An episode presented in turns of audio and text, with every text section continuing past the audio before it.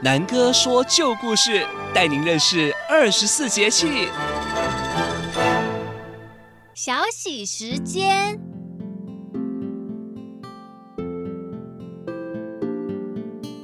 大家好，我是小喜姐姐。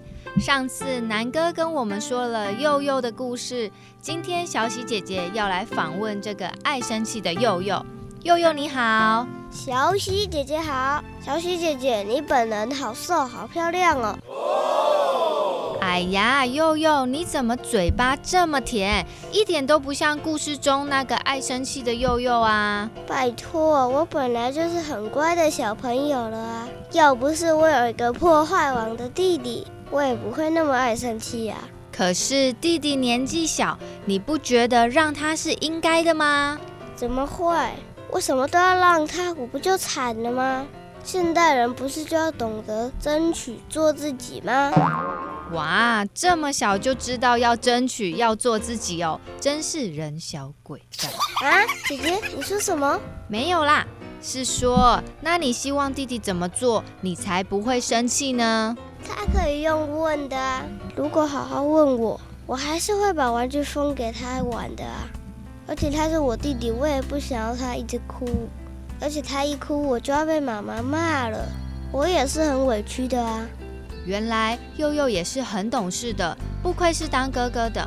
没关系，我们一起教弟弟，等他慢慢长大，就会学着要先问你，也会知道要小心的玩玩具，不会再弄坏了，好吗？嗯，也只能这样了哦。毕竟我也曾经像他一样小啊。哦，对了，小喜姐姐，大暑这天你有吃到半年圆吗？那天我妈妈做了好多汤圆，先拿去拜拜。妈妈说是要感谢神明上半年的保佑，也祈求下半年一切顺利。拜拜完之后啊，我跟弟弟还有爸比跟爷爷奶奶全家人一起把汤圆吃掉，我们也互相说平安。我们家也有哦。这是汉饼文化很重要的一个部分，要在年节的时候有仪式感，才会常常学习到感恩与惜福哦。所以每年我们会吃两次汤圆，一次是农历六月十五的大暑，可以吃清凉的汤圆；一次是接近年尾的冬至，就要吃热乎乎的了，对吗？对呀。我妈妈做的汤圆最好吃了，希望冬至快点来。哇，姐姐今天和悠悠聊天真的很开心哎。其实小喜姐姐觉得全天下的小朋友都是好孩子，有时候生气只是想要得到爸爸妈妈更多的注意，有时候不小心打了弟弟或妹妹，也是因为火气没有控制好，不是故意要打他们的。我就是这样啊。所以，我们都要多一点的耐心，学习成长哦。还有，只要我们开开心心，别人看到我们也会开开心心哦。对了，记得大暑的时候要喝仙草降火气。希望大家都能平安健康。我们下回见。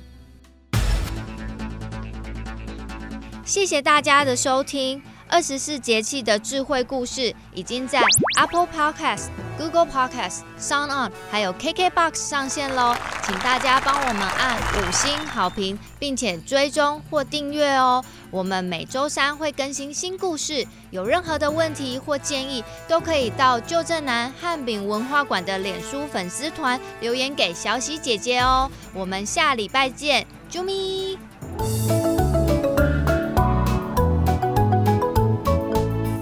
好吃的汉饼都在旧镇南，传承汉饼文化在旧镇南。